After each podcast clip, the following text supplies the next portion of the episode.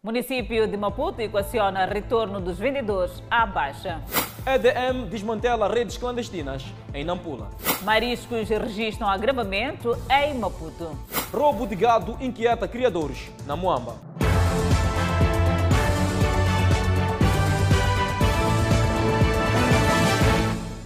Boa noite, estamos em direto e seguramente em simultâneo com as redes sociais e a Rádio Miramar. Preço do peixe está a registrar subida em alguns mercados de Maputo. Por detrás está ligada dificuldade na pescaria.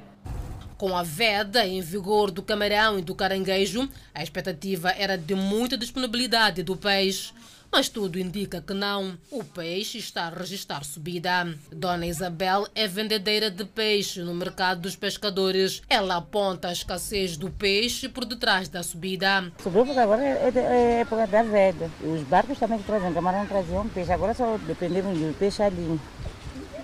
Barcos peixe-liga não são tanto muitos como barcos do camarão. O quilo do peixe vermelho, antes comercializado a 300 meticais, agora está a 350 meticais. Idem com o peixe pedra, antes a 320, agora está a 350 meticais. No mercado do peixe de Marraquém, as vendedeiras também reclamam da escassez do pescado. Peixe agora praticamente, agora não temos peixe é muito raro para apanhar peixe, sim.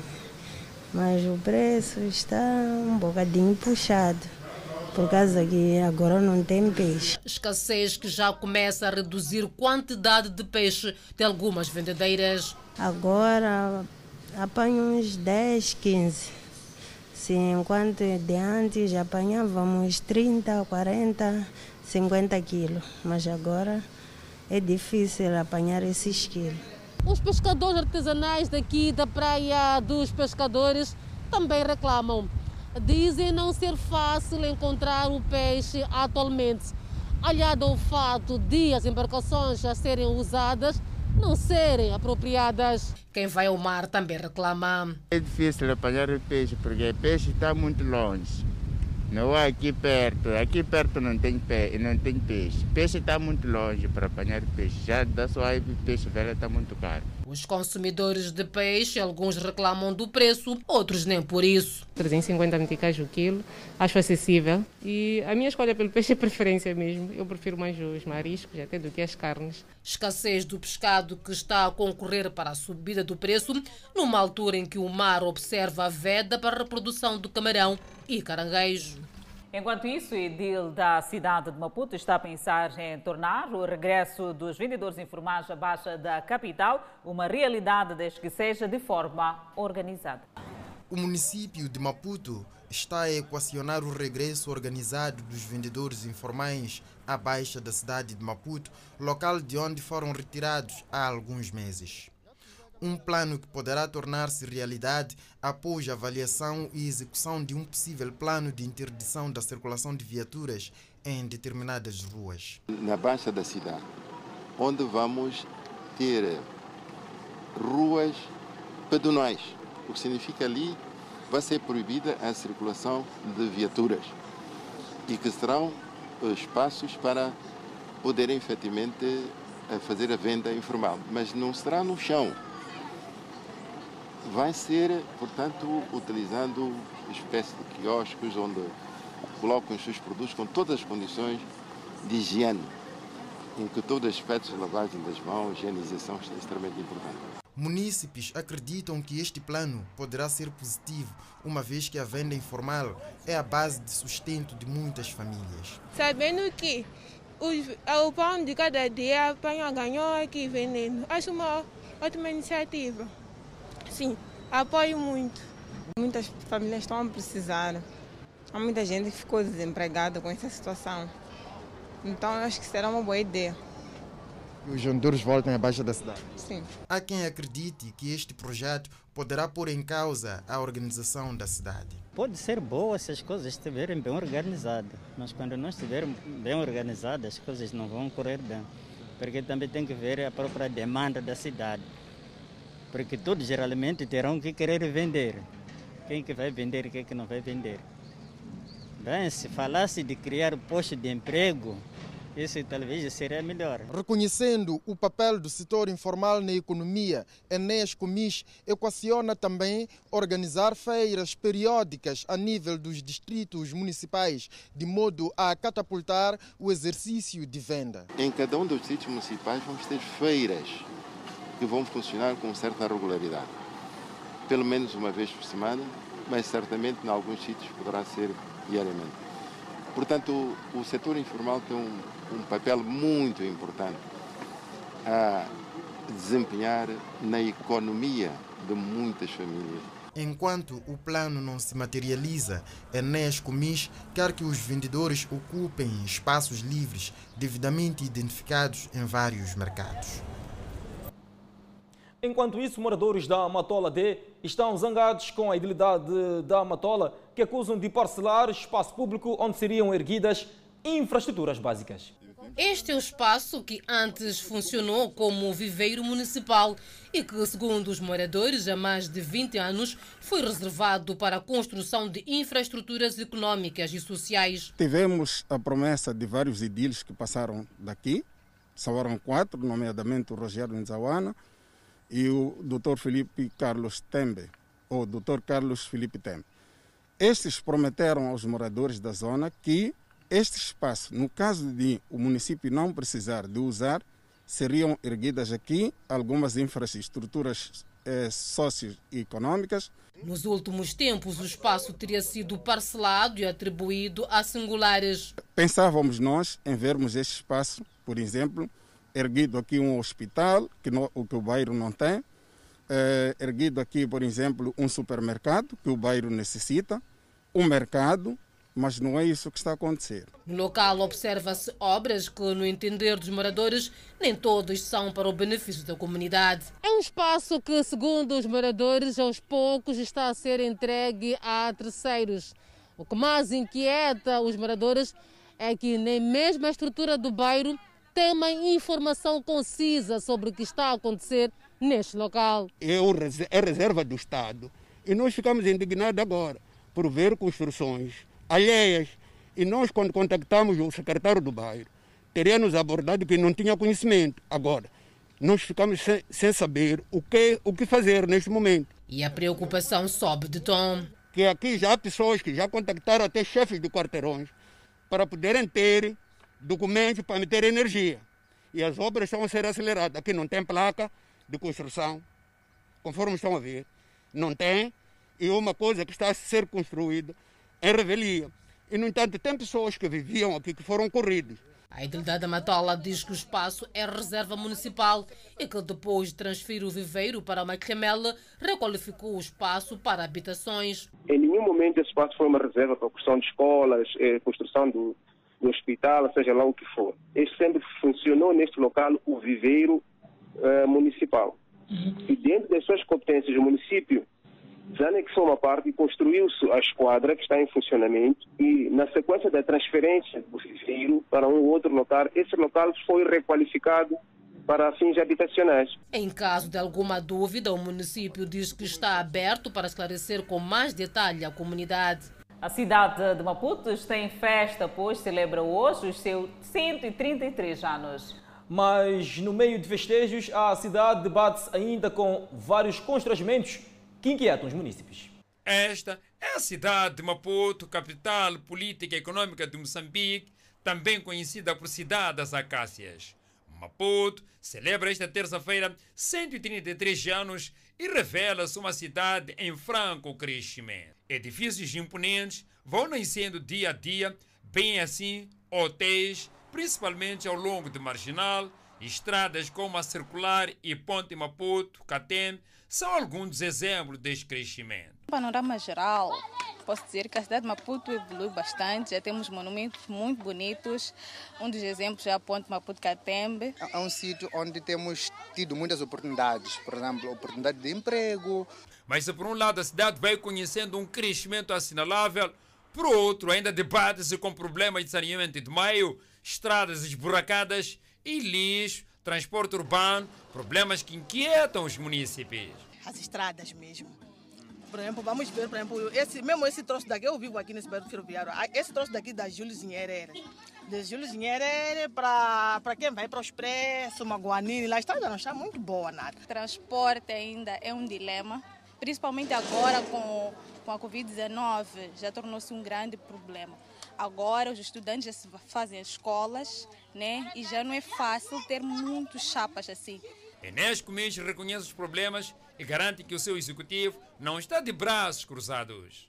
Não há dúvidas que, como município, temos ainda muitos outros desafios pela frente, desde a organização do comércio informal, responder com eficácia e eficiência à problemática dos transportes públicos, a reabilitação e reconstrução de infraestruturas, como valas de drenagem, estradas, pontes, abastecimento de água, entre outros que, com o apoio e engajamento de todos, iremos conseguir responder.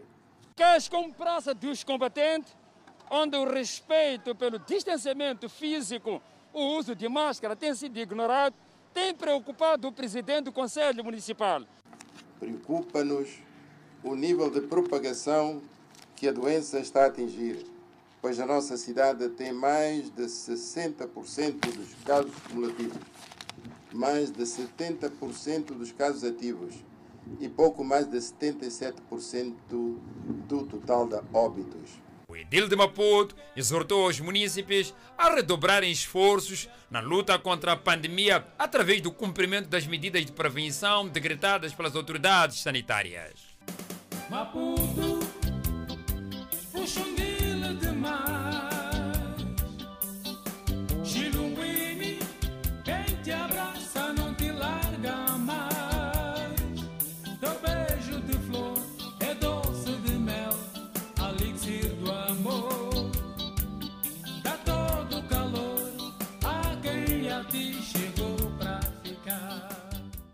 É a festa da capital do país.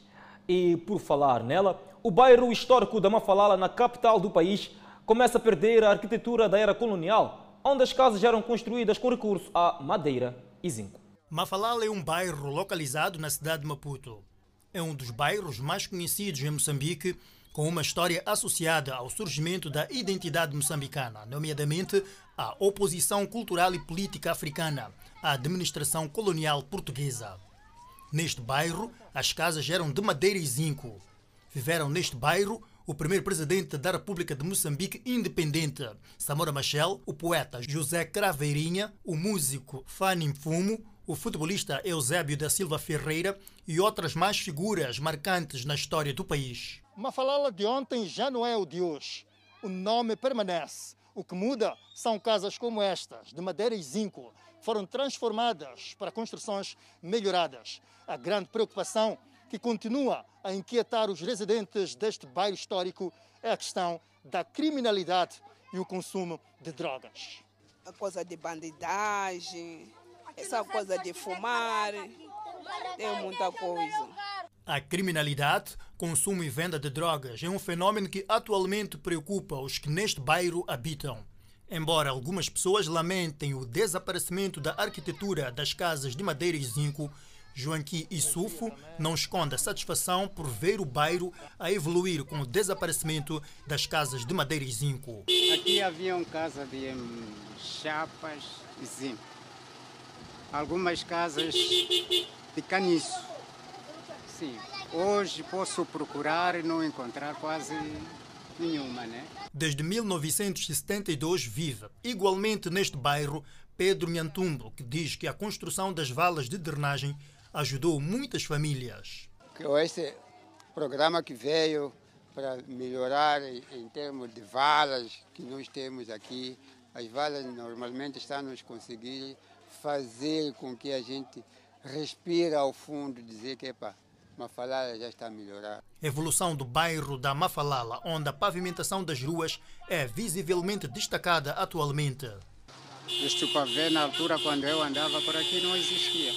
Hoje em dia está assim. Tem aqui essas valas de drenagem, também um desenvolvimento. A criminalidade e o consumo de drogas são, para os residentes, os principais problemas que inquietam até os que procuram visitar este bairro histórico. Seguimos com outras notícias. A Eletricidade de Moçambique em Nampula arrancou esta segunda-feira com trabalhos de inspeção em mercados e estabelecimentos comerciais. A inspeção deve-se ao facto da empresa estar a registrar enormes prejuízos por conta do roubo de energia. Consumo de energia por vias clandestinas, a levar agentes econômicos e outros consumidores a serem recolhidos pela polícia na cidade de Nampula. Esta segunda-feira, os técnicos da cidade de Moçambique, acompanhados pela polícia, desmantelaram uma rede de consumo ilegal de energia em dois estabelecimentos comerciais. O objetivo disto é, é diminuir o roubo de energia que se tem verificado a nível da, da província e, como tal, preparamos equipas para trabalhar em diversos bairros, diversas instalações e, como resultado, conseguimos detectar esta, esta instalação que está a consumir energia de forma clandestina, não tem contrato de fornecimento de energia, eh, nem tem aparelho de medida neste estabelecimento clandestino e sem condições de higiene, localizado no novo mercado de peixe, faz-se a conservação de carne de vaca e existem vários frigoríficos. Porque a energia estava a ser consumida ilegalmente, o proprietário acabou sendo recolhido pela polícia depois de um trabalho intenso. O carteleque estava a pedir chave e esse tempo que se bloqueava o carteleque era 17 para 18 horas. Há duas semanas, por que, é que vocês não foram à EDM? Porque o patrão disse que ele foi aí responsabilizar tudo. Neste outro estabelecimento, a história também repete-se. Só tinha alugado a casa. Não está se viver, só apenas vinha a quarta, né? A eletricidade de Moçambique, Nampula, aponta para mais de 400 milhões de meticais de prejuízos registrados de janeiro a setembro deste ano. Em vez de nós termos que continuar com o processo de eletrificação rumo ao acesso universal, estamos aqui a perder dinheiro e energia. O que nós podemos apelar é, é que todo, toda a população seja vigilante e denuncie esse tipo de, de atos, porque não só traz prejuízo financeiro à empresa, mas também compromete aquilo que é a qualidade de fornecimento de energia para aqueles que pagam devidamente as suas energias. Porque isto não está sendo contabilizado. Como vê, o número de eletrodomésticos que estão aqui são, são muito grandes o tipo de condutor que está sendo alimentado essa instalação é um condutor inapropriado, naturalmente isso vai trazer perturbação no sistema elétrico. Aqui, por exemplo, algures da zona de Maivir, foi encontrado este estabelecimento onde o proprietário terá adquirido um contador que não é legal. Daí a ação da polícia. Esta é uma guerra declarada sem quartel, que não vamos parar até mesmo reduzirmos aquilo que são os prejuízos financeiros da empresa. A campanha de expensão aos mercados e estabelecimentos comerciais, incluindo instituições públicas e privadas, será lançada dentro de algumas semanas. Enquanto isso, residentes do bairro Chuíba, em Pemba, respiram de alívio com a expansão da corrente elétrica, ao muito que aguardavam por esta conquista. Tânia Armando é uma técnica de saúde e estudante universitária. O seu sonho sempre foi ter casa própria. O sonho concretizou-se em 2018 e conseguiu obter uma habitação na zona de escritório, bairro de Chuíba, em Pemba, mas conta as dificuldades que teve de enfrentar com a ausência da corrente elétrica por se tratar de uma nova zona residencial. Temos que levar nossos telefones a iluminar durante a estrada, que não é bom porque pode despertar os marginais podem nos ver de longe com a iluminação do telefone. Essa parte também pediríamos à EDM para organizar essa situação, colocando lâmpadas nos postes para nós conseguirmos ver o que vem à nossa atrás e à nossa frente.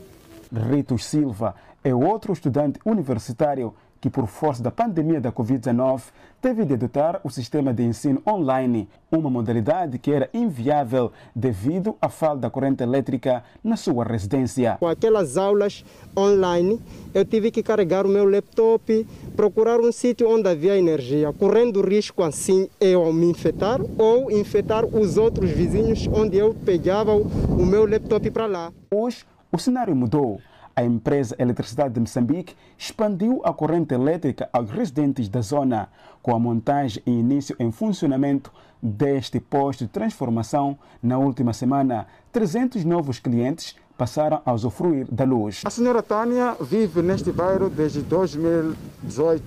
É uma enfermeira e mudou-se deste local, portanto, com sua residência oficial. Entretanto, devido à falta de corrente elétrica, conta aqui alguns episódios que terá que passar.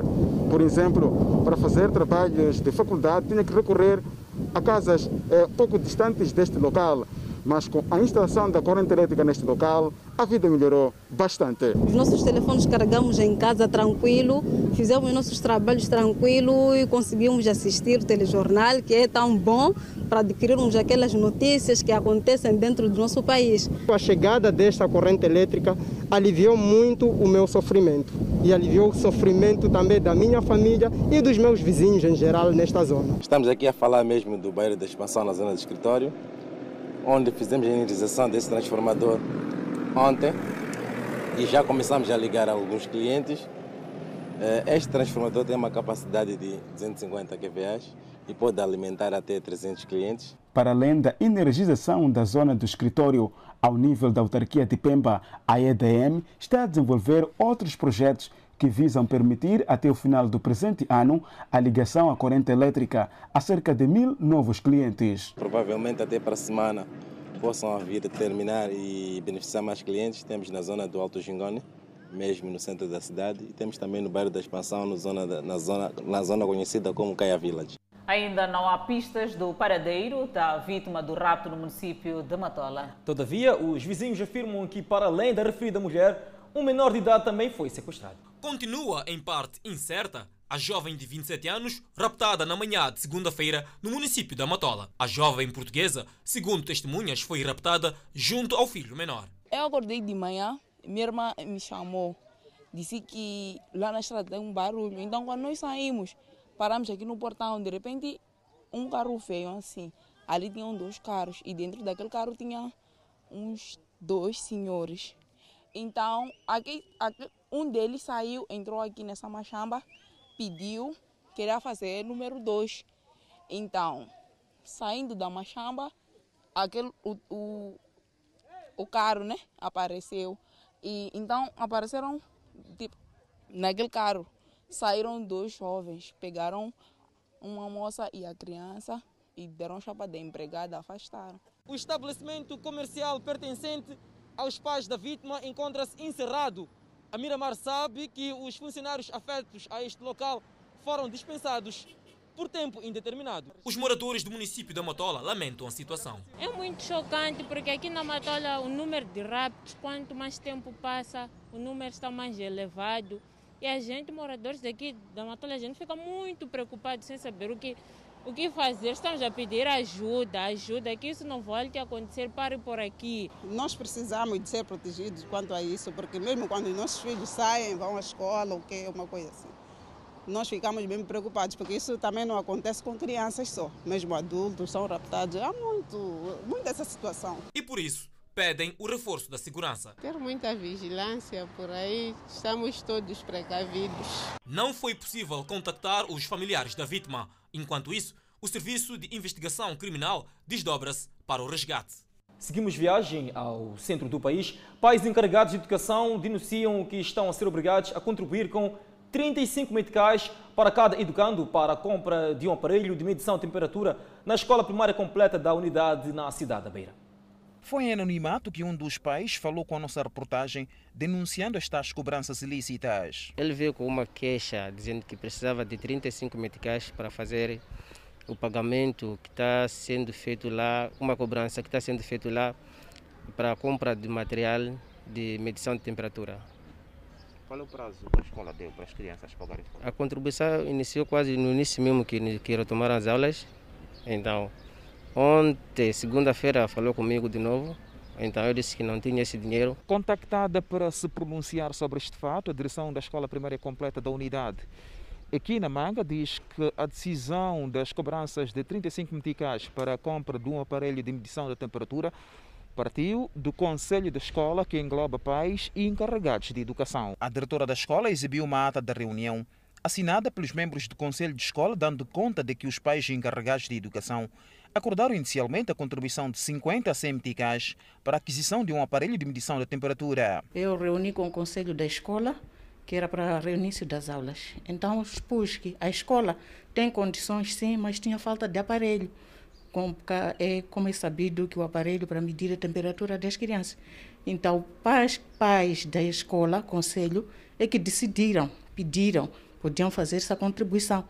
E foi do consenso do conselho de pais da escola. O presidente do conselho de escola, que é igualmente o encarregado de educação, confirmou que a iniciativa partiu dos próprios pais encarregados de educação e não compreende a reclamação dos outros. Quando um pai diz que estão a ser cobrados fazer uma denúncia, talvez este pai não tenha amor com o filho, não gosta da saúde do filho. Porque isto é de decisão de pais, não direção da escola. Contactado por telefone, uma fonte da Direção Provincial da Educação de Sofala assegurou que não existe uma orientação por parte do Ministério em que os pais encarregados de educação tenham a obrigação de contribuir para a compra de um aparelho de medição de temperatura, salvo se a iniciativa partir destes. Ainda no centro do país, 10 pacientes são assistidos diariamente nos serviços de urgência do Hospital Central de Quelimane com problemas respiratórios devido a altas temperaturas que fustigam a cidade nos últimos dias.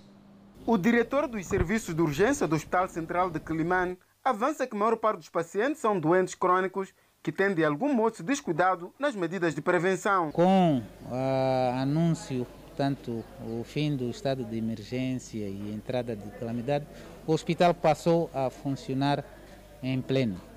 Tanto todos os serviços passaram a a, a, a funcionar e o que significa que, sobretudo, esses doentes crônicos estão a ter o segmento normalmente, então isto também, em parte, reduz uh, aquilo que é a, a, demanda ao nível dos serviços de urgência. A recomendação vai para os pais encarregados de educação para que sejam mais vigilantes com os menores. E depois temos que, tanto, evitar eh, aqueles que cuidam as crianças, terem as crianças por muito tempo uh, ao sol.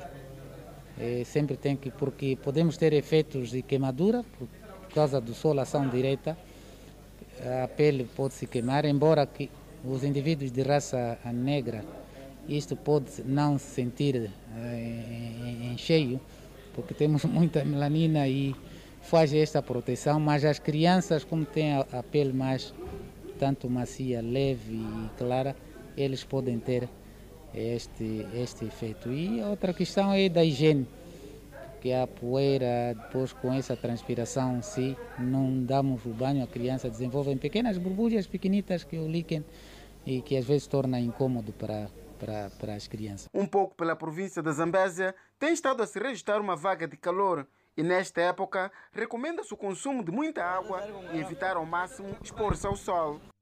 A funcionária de saúde em Chimoio está detida em Manica, iniciada no crime de roubo de medicamentos. Os fármacos do Sistema Nacional de Saúde foram roubados no Hospital Provincial de Chimoio.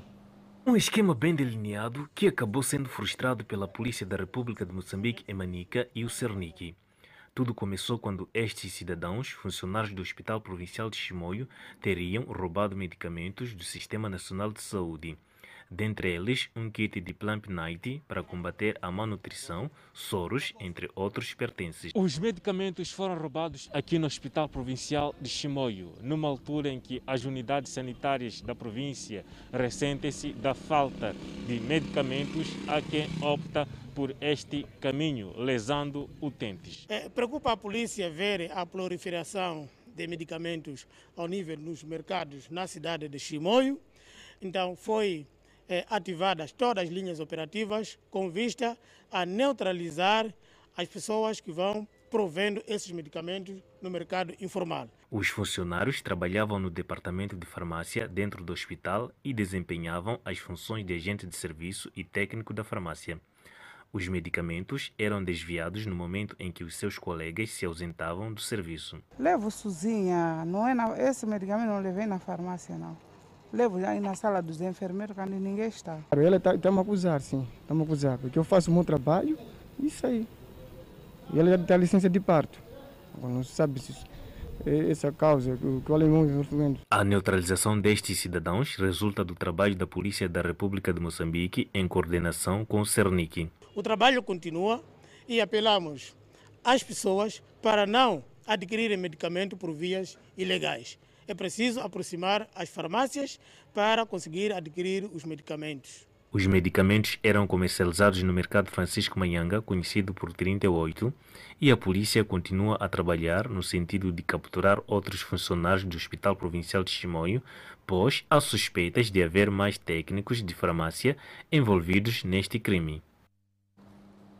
Mais uma vez no centro do país, aliás, um abraço especial a quem nos ouve em Tete pela 89.2 e em Quilmane pela 93.0 a Rádio Miramar, onde o Conselho Autárquico de Quilmane está a levar a cabo várias ações de intervenção em algumas ruas e avenidas da cidade para fazer face à época chuvosa. São quatro as ruas e avenidas da cidade de Quilmane que estão a beneficiar de alguma intervenção para garantir melhor mobilidade de pessoas e bens. Esta rua 4040 para além de montagem dos aquedutos, manilhas e pontecas, vai também beneficiar de asfalto. Nós estamos a fazer asfaltagem, mas antes de, de, de atacar a plataforma, então temos primeiro que atacar todo o sistema de drenagem, falo de pontões, aquedutos e pontecas se houver o caso de existência. E depois seguirá a fase já da plataforma, depois da conclusão da, da, da, fase de atividades de arte, que é o dreno. E depois temos a, a outra estrada também. Podem, podem precisar de ver a Avenida Lourdes Mutola, né, que parte de UCM, ou melhor dizendo, Sunlight, e vai até o bairro Janeiro. Então, são cerca de 1.100 metros, estou a falar de 1 km 100 ao longo desta estrada aqui no bairro Cololo, na cidade de Climane, estão a existir várias secções de intervenções, secções estas que eram locais de aglomeração de água quando assim chovia. No entanto, com a construção destes pequenos aquedutos, vai permitir para que em tempo chuvoso possa a estrada ficar transitável e assim garantir uma mobilidade de pessoas e bens nesta estrada. Os utentes da rua mostram satisfeitos com a ação da edilidade, pois vai minimizar o sofrimento que a população do bairro Cololo enfrentava principalmente em tempo chuvoso. O tempo chuvoso a água terminava até no pescoço. Sim, sim. Terminava. Você, você como taxista, como é que fazia? Levava minha bicicleta diretamente do Sicoco até lá. Enquanto já levei minha bicicleta, já pendurei. Sheila Tiago é moradora do bairro Cololo há mais de 10 anos e diz que nesses últimos anos a situação de transitabilidade ficou muito difícil com a construção de novas residências em algumas valas, algo que contribuiu para o acentuado estado de degradação da via. Ficava todo cheio, cheio todo o espaço cheio de água. Todo o quintal quase, cheio de água. Quase todo o bairro ficava cheio de água. Também, também fica cheio de água. Epa, ficamos assim mesmo. Cada um se transportar, canta para outro lado onde não tem muita água, para poder ficar seguro. Para a implementação destas atividades de intervenção nas ruas e avenidas da cidade de Climane, a Edilidade tem a investir mais de 50 milhões de meticais.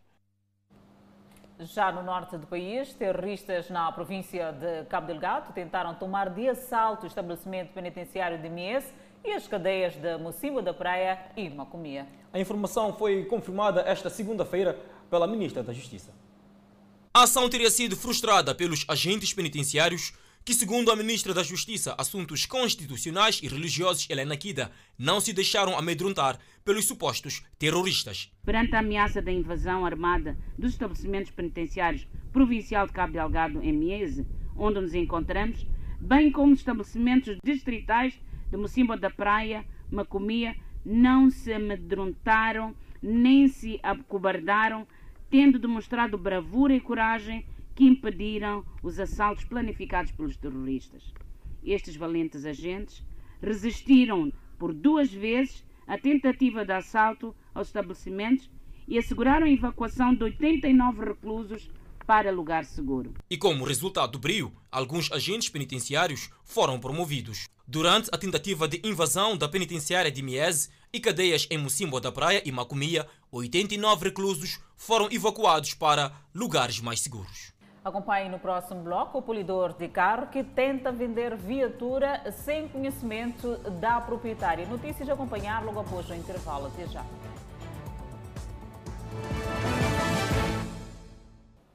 De volta ao Fala Moçambique, populares do bairro 25 de Junho em Chimoio incendiaram quatro residências de supostos ladrões que protagonizavam roubos em estabelecimentos comerciais.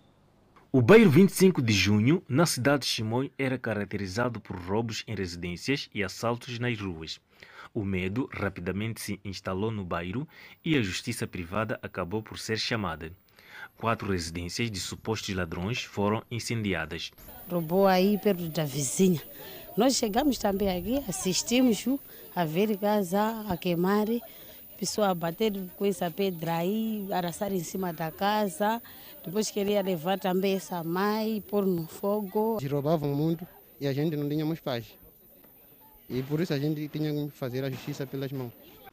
Erasmo Gabriel vive na zona há cinco anos e já testemunhou roubos. Roubaram também sete sacos de milho, bicicleta, televisor e mais duas malas. Segundo o chefe da zona, esta não é a primeira vez a acontecer caso do gênero. A primeira aconteceu também aqui no bairro 25 de junho, onde os populares atiraram fogo contra a residência de uma cidadã e esta veio perder a vida. Houve uma pessoa que chamada Dona Maria Sete, parece que também foi feita a mesma coisa, até foi morto. Um dos membros da comunidade alega que a população agiu de má fé e deve ser responsabilizada. Mas também acredito que não é bom sair fazendo isso sem antes haver uma averiguação.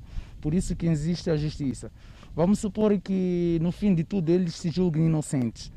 Nós já, como a população, já julgamos, já fizemos o que achávamos que tínhamos que fazer mas tem pessoas que devem ser responsabilizadas por comportamentos assim. Os acusados tiveram que abandonar as residências temendo pelas suas vidas.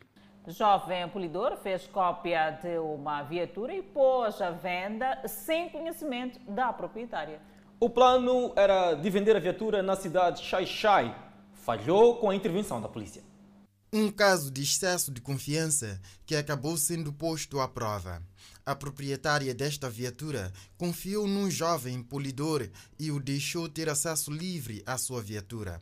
Estava ela muito longe de pensar que este faria cópia da chave do carro e tentaria pôr o veículo à venda. Conheci o jovem e mostrou-me um homem prestativo, realmente muito simpático. Quem conhece a priori não pode imaginar que ele podia ter esse plano. Tanto que meu carro já circulou com ele assuntos de lavar, às vezes é, queria levar uns banhos Marias, que era do aniversário, segundo ele, quero imaginar que foi nesse dia que ele deve ter feito esse clone, alguma coisa da, da, das chaves.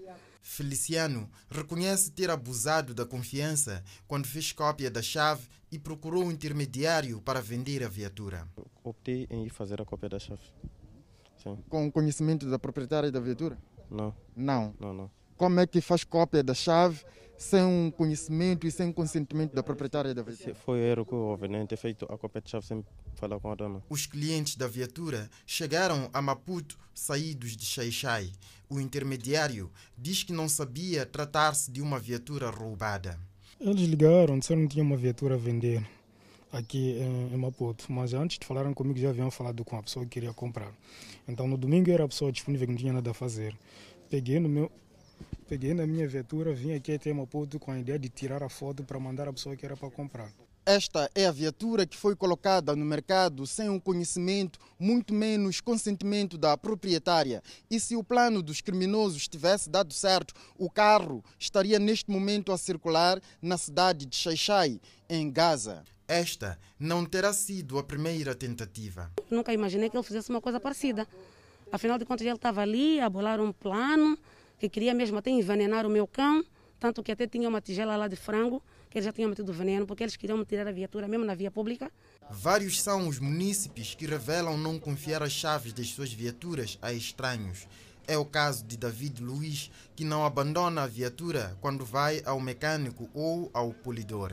Não haverá nenhuma confiança se eu for a deixar a chave do carro com o mecânico ou que seja na caixa, porque a gente não se conhecemos melhor qual é o tipo de altitude que a pessoa que cada, que cada pessoa leva. Os mecânicos que operam na Praça de Touros, na cidade de Maputo, dizem-se disciplinados e dignos de confiança.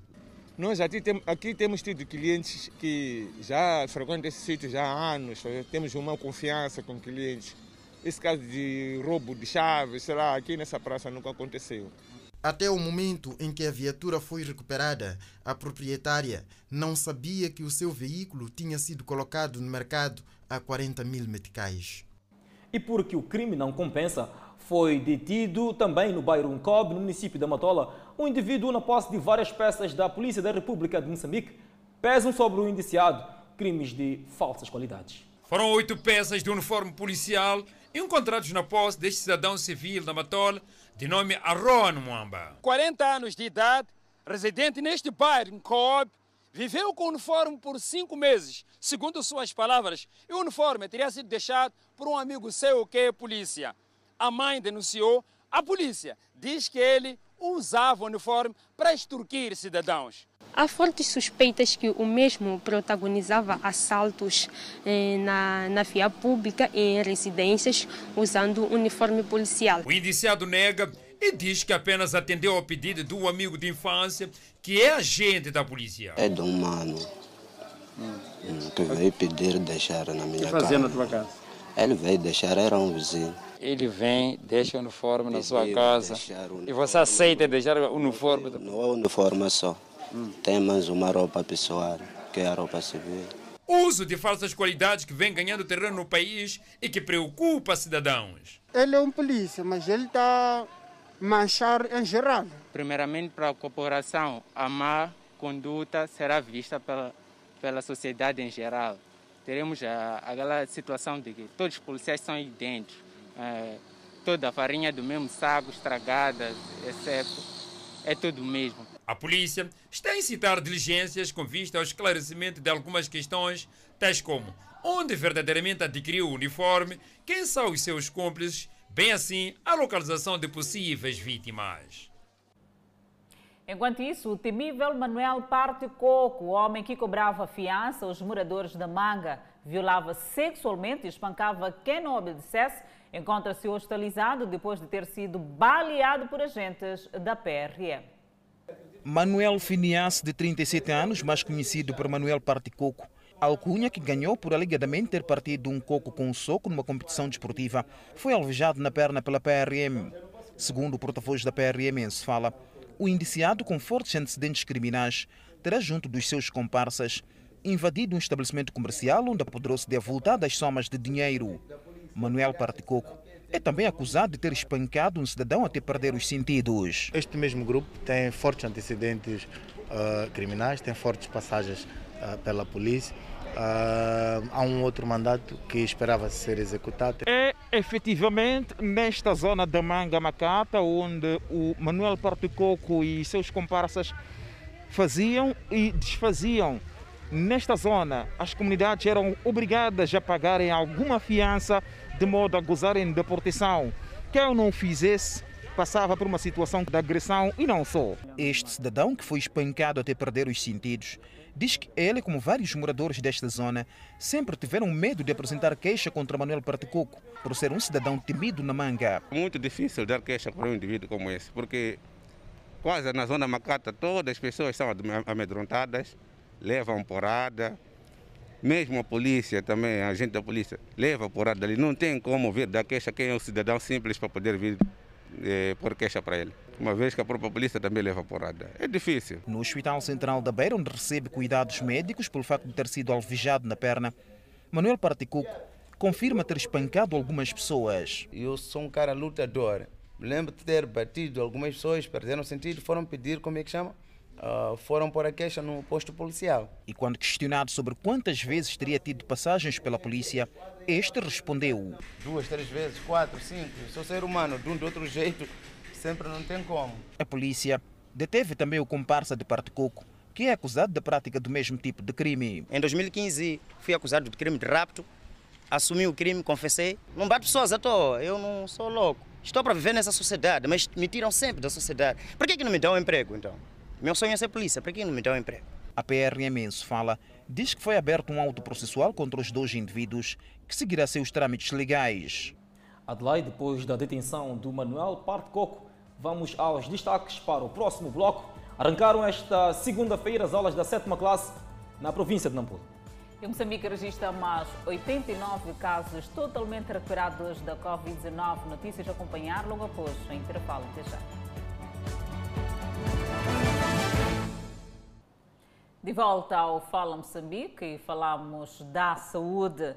Moçambique registrou mais 89 recuperados nas últimas 24 horas e atualmente o país tem um cumulativo de 11.748 totalmente recuperados da doença. Moçambique tem um cumulativo de 520 indivíduos internados, dos quais 55 sob cuidados médicos nos centros de isolamento. Seguimos com outro quadro de número de casos positivos. O país tem cumulativamente 13.892 casos positivos registrados, dos quais 13.588 de transmissão local e 304 importados. Moçambique testou nas últimas 24 horas 1.908 amostras, das quais 69 revelaram-se positivas. Dos novos casos hoje reportados, 66 são de nacionalidade moçambicana e 3 estrangeiros. Destes, um de nacionalidade sul-africana, um napalês e um libanês. Todos os 69 hoje reportados resultam de transmissão local. O país tem um cumulativo de 99 óbitos devido ao Covid-19 e neste momento o país tem 2.041 casos ativos do novo coronavírus. Algumas vias públicas da cidade de Machis serão iluminadas dentro de dias. O facto poderá reduzir a onda de assaltos nos bairros. A ideia, segundo o Edil da Machixe, é reforçar a iluminação pública a nível dos bairros da cidade, de modo a desencorajar atos de criminalidade que ocorrem, sobretudo no período noturno. São bairros residenciais semelhantes a estes aqui na cidade da Machixe que não têm iluminação pública. Durante a noite fica difícil a circulação de pessoas por temerem a existência de malfeitores. A idilidade de Machixe diz que é chegada a hora de ter que colocar iluminação em muitas vias públicas a nível dos bairros desta autarquia. Vamos colocar em algumas vias da urbe e também vamos colocar em, algum, em alguns pontos ao longo da estrada nacional. Temos pequenas localidades em que não se vislumbra aqui, de repente se dá conta que está numa pequena localidade por falta de iluminação. Então vamos colocar, incluindo, por exemplo, a zona da entrada do Hospital Rural do Chicuque. É uma zona escura, tem aí algumas casuarinas que depois criam um medo, criam um ambiente não, não favorável para os utentes da, daquela via. Para além também do bairro de Chambono 4, vamos precisar. O diretor da Eletricidade de Moçambique, a nível da cidade da Machis, fez saber que já foram identificados os bairros onde serão montados os respectivos candeeiros e enalteceu a parceria que tem vindo a manter com a Idealidade. Os candeeiros é muito mais para responder a algumas ruas que têm problema de iluminação pública. Então, havendo uma parceria entre a EDM e o próprio município, tem havido este tipo de. Paralelamente a esta atividade, decorre a construção de uma linha de energia elétrica para servir cerca de 3 mil famílias de Mandiane nesta autarquia. É uma zona rural e aquela zona precisava de energia há bastante tempo e nós estamos a fazer.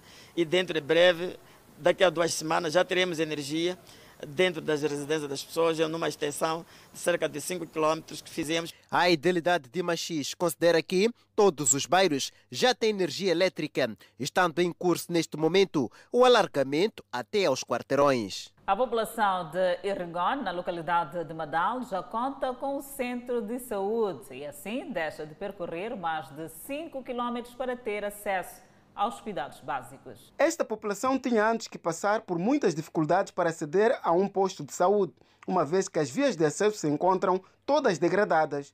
As mulheres grávidas, por vezes, chegavam a dar luz a caminho do centro de saúde, que dista mais de 5 quilômetros. Rosita é mãe de primeira viagem e diz que antes do centro a população recorria às matronas tradicionais para que fizessem os partos. Nasciam porque o hospital era, um, era longe. Eles daqui no Iregone para lá no Vasco era, era longe. Agora que já tem o hospital aqui no Iregone, facilitaram a eles. Sim. Então havia muita gente que dava partos em casa? Sim, havia, havia mesmo, havia muita gente. E quando iam lá no hospital, às vezes eles zangavam, outros falavam o problema do hospital ser, ser um pouco longe. Sim. E agora sim, também já tem atendimento médico aqui. Foi assim é bom também, gostamos. A população de Regon chegava a percorrer mais de 5 quilômetros para ter acesso aos cuidados básicos. No entanto, os partos, na sua maioria, eram tradicionais. e com esta unidade sanitária prevê-se melhorar aquilo que é o acesso aos cuidados básicos, mas também garantir que os partos sejam institucionais, fazendo com que eleve-se aquilo que é o nível de qualidade de vida no tocante à saúde. O administrador do distrito de Climane, Eduardo Vida, entende que a entrega do centro de saúde vai reduzir o sofrimento da população daquela região, tendo apelado ao bom uso do mesmo, sendo que as mulheres gestantes passam a ter uma assistência médica para os partos institucionais. Com esta unidade sanitária, não gostaríamos nós registrarmos partos fora da maternidade. Não queremos ouvir que há um parto que não chegou na maternidade. Tanto porque a unidade sanitária, a partir de hoje, estará aberta. As mamães queremos pedir que esta nossa unidade sanitária também tenha serviços de parto. Vamos nascer nesta unidade sanitária. O edifício onde está a funcionar o centro de saúde foi concebido como secretaria da localidade. Porém, a população pediu para que o mesmo passasse para o centro de saúde. Mais de 3 milhões de meticais foram investidos nesta infraestrutura. Do centro, seguimos viagem no sentido norte. Arrancaram esta segunda-feira as aulas presenciais da sétima classe na província de Nampula. O ato acontece uma semana após a retoma a nível nacional. Nampula não retomou com as aulas na passada segunda-feira porque as condições de higienização nas escolas ainda não tinham sido criadas. Esta segunda-feira, embora não seja na totalidade, parte das escolas baseadas na cidade de Nampula retomaram com as aulas. Na escola primária completa do primeiro e segundo graus Parque Popular, encontramos alunos já nas salas de aula. As regras aqui são a desinfecção dos pés e depois a lavagem das mãos com água e sabão e no fim a observância do distanciamento social nas salas de aula. Dentro da carteira estão lá os nomes dos alunos e cada aluno vai sentar exatamente na carteira onde tem o seu próprio nome escrito. O que significa, a carteira em que não tem nome, o aluno não, não senta. Então saltamos uma carteira para outra, onde deve, para observar o distanciamento social. E como é que está, por exemplo, a questão dos sanitários públicos, que antes eram um caos aqui? Enquanto aguardamos a reabilitação definitiva, estamos a tentar uma limpeza constante. Em cada 30 minutos temos uma visita e o aluno vai à casa de banho acompanhado com um professor, se for assim um menino. Se for uma menina, é acompanhada com uma professora, pelo menos até a porta. Que depois monitoramos como é que está lá a situação de higienização. Gustavo Américo chegou à escola logo cedo, desinfetou os pés, lavou as mãos e dirigiu-se à sala de aula.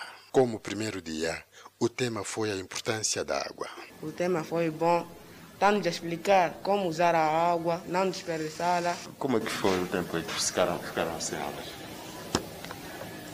O tempo foi péssimo, mas tentamos estudar algumas coisas e rever as matérias para, se houvesse a retoma das aulas, nós termos algo na cabeça.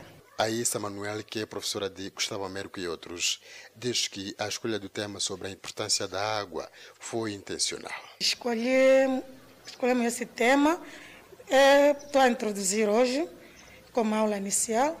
Escolhi o tema porque o tempo ensino, é? Sim, para explicar qual, qual é a importância da água, por que é que nós utilizamos a água e o que é que nós podemos fazer com a água, não é? Sim, explicando como lavar as mãos. Na cidade e província de Nampula, nem todas as escolas primárias retomaram com as aulas da sétima classe. A EPC 7 de abril, por exemplo, aqui na capital provincial, diz que aguarda ainda uma aprovação das entidades competentes sobre a retoma ou não de aulas na mesma escola. O setor de educação diz que ainda continua com os trabalhos de monitoria a nível das escolas para que Nampula retome com as aulas na generalidade. Acompanhe no próximo bloco o Congresso do Peru que aprova a destituição do presidente vice-cara. E novas infecções de Covid-19 colocam hospitais italianos sob pressão. É a atualidade internacional e nós voltamos em instantes. De volta ao Fala Moçambique, uma semana após o furacão ETA atingir a costa da América Central, as autoridades da região estão a tentar ajudar centenas de milhares de vítimas, enquanto procuram por possíveis sobreviventes. Nesta segunda-feira, relatórios preliminares estimam pouco mais de 100 mortes, principalmente em Honduras, Guatemala e Panamá, e um grande número de pessoas desaparecidas na tempestade que deixou rastros de destruição de casas, plantações agrícolas e rotas terrestres. O Panamá foi duramente atingido pelas chuvas causadas pelo ETA e teve que destinar 100 milhões de dólares americanos para emergências e atender à devastação causada pelo deslizamento e transbordo de rios nas províncias de Chirique e Bocas del Toro, ao oeste e na fronteira com a Costa Rica. As autoridades aumentaram no domingo o número de mortos para 17 embora ainda relatem 62 pessoas como desaparecidas. Na Guatemala, onde o ETA matou 33 pessoas até segunda-feira, os soldados ainda realizavam a difícil tarefa de procurar mais sobreviventes num deslizamento de terra na comunidade de Queja, onde se teme que 100 pessoas foram enterradas. Apenas alguns corpos foram recuperados e tudo parece indicar que Queja acabará por se juntar às fileiras dos outros desabamentos de montanhas de Guatemala que acabam por tornar-se o local de descanso final para as suas vítimas. Em Honduras, a Comissão Permanente de Contingências informou segunda-feira que o número de mortes deixadas pela passagem do ETA como depressão tropical aumentou para 57 e que oito pessoas continuam desaparecidas. Estima-se que mais de 1,7 milhão de pessoas foram afetadas, das quais cerca de 11 mil precisam ser transferidas para abrigos temporários. Enquanto a Itália luta contra o ressurgimento das infecções por Covid-19, os hospitais de todo o país estão cada vez mais a encontrar dificuldades para lidar com a situação. Apesar da pressão sobre as unidades de terapia intensiva do país, não são os cuidados intensivos que mais preocupam os médicos. Eles estão preocupados que o aumento nas admissões de Covid-19 signifique que há menos instalações disponíveis para pacientes com doenças menos graves, mas que geralmente são mais jovens e às vezes precisam de cuidados por períodos mais longos. Na segunda-feira, 49% dos leitos hospitalares da Itália estavam ocupados por pacientes com Covid-19 acima do limite de alerta definido pelo Ministério da Saúde. Tal como aconteceu durante a primeira onda, a Lombardia é novamente o epicentro da pandemia de coronavírus na Itália. Os hospitais da região estão a responder, reorganizar enfermarias e uma tentativa de evitar o encerramento do atendimento comum assim como aconteceu durante o primeiro pico na Itália. Ainda assim, os hospitais da Lombardia e na vizinha Piemonte, ambos designados como zonas vermelhas pelo governo na semana passada, encerraram enfermarias cirúrgicas pediátricas para dar lugar aos pacientes de Covid-19. A situação dos hospitais se torna mais complexa pelo facto de que o bloqueio parcial imposto agora a cinco regiões permite mais liberdade de movimento do que durante o bloqueio quase total de 10 semanas na Itália em março e abril. O médico Massimo Pote, chefe de doenças infecciosas do Hospital Niguarda, em Milão, disse que o diagnóstico de casos de Covid-19 leva muito tempo. Olhamos para possível impeachment no Peru, onde os legisladores peruanos votaram esta segunda-feira à noite para remover o presidente Martin Vizcarra do cargo. O presidente anunciou que não tentaria lutar contra a derrubada, enquanto analistas consideram a ação dos legisladores uma tomada de poder aberta e arriscada em um país onde Vizcarra é altamente popular, mas o Congresso não. A medida de destituição foi apoiada por 105 legisladores, muito mais do que os 87 votos necessários para a maioria dos dois terços necessários para destituir o presidente do Peru. Muitos disseram que estavam votando pela sua remoção em nome de entes queridos mortos. Algumas semanas depois de Vizcarra ter sobrevivido facilmente a outra votação de remoção, a ação de segunda-feira pode significar um novo capítulo de incertezas que tem a maior taxa de mortalidade per capita Covid-19 do mundo e está a enfrentar uma recessão profunda. Milhares se reuniram nas ruas da capital do Peru para denunciar o Congresso após a votação. Saiam dos conspiradores de golpes, gritavam alguns. Os legisladores avançaram com o processo de impeachment sob alegações de que Vizcarra recebeu mais de 630 mil dólares em troca de dois projetos de construção enquanto servia como governador de uma pequena província a sul do Peru de 2011 a 2014. As denúncias estão a ser investigadas, mas os apoiantes de Vizcarra questionam sobre a sua veracidade. Observam que vem dos próprios gestores de obras acusados de corrupção. Convidamos a um breve intervalo, mas antes a previsão para as próximas 24 horas. Pemba, 32 de máxima, 24 de mínima. Lixinga, 30 de máxima, 16 de mínima. Nampula, 35 de máxima, 22 de mínima. Tete, 40 de máxima, 25 de mínima. Quilomane, 36 de máxima, 24 de mínima. Chimoio com 28 de máxima. Beira com 30 de máxima. Vilanculo também com 30 de máxima. Takumi Nhambane com 30 de máxima. Xaixai, 26 de máxima. Enzumbra Maputo com 25 de máxima, 20 de mínima. Previsão de chuva. De volta ao Fala Moçambique e com a página desportiva. A Seleção Nacional de Futebol já está nos Camarões para encarar mais uma jornada da campanha de qualificação para o CAN 2021. Há mais uma baixa nos Mambas depois de Mexer e Edmilson, ambos lesionados. Simão Mate, que não foi dispensado pelo clube, o ponta de lança Ratifo é a carta fora do baralho para o jogo de Douala nos Camarões, segundo dá a conhecer a Federação Moçambicana de Futebol. Sem avançar os motivos que estão por detrás desta ausência do avançado que joga numa equipa na Alemanha, a Federação Moçambicana de Futebol garante a presença do ponta de lança no jogo de Maputo a 16 de novembro. É mais uma contrariedade atrás de outras para o selecionador nacional Luís Gonçalves. Nesta operação Camarões, que vê um jogador do setor ofensivo indisponível para o jogo de Douala na próxima quinta-feira, 12 de novembro. Por outro lado, a Federação Moçambicana de Futebol deu a conhecer o número de espectadores a estarem presentes tanto nas bancadas do estádio de Camarões, que vai acolher o jogo da primeira mão, assim como no estádio de Desempeto, no jogo da segunda mão com os Camarões. É desta maneira colocamos ponto final ao Fala Moçambique. Obrigada pela atenção dispensada. E como toda a gente já sabe, é sempre um prazer estar consigo e nós voltamos amanhã.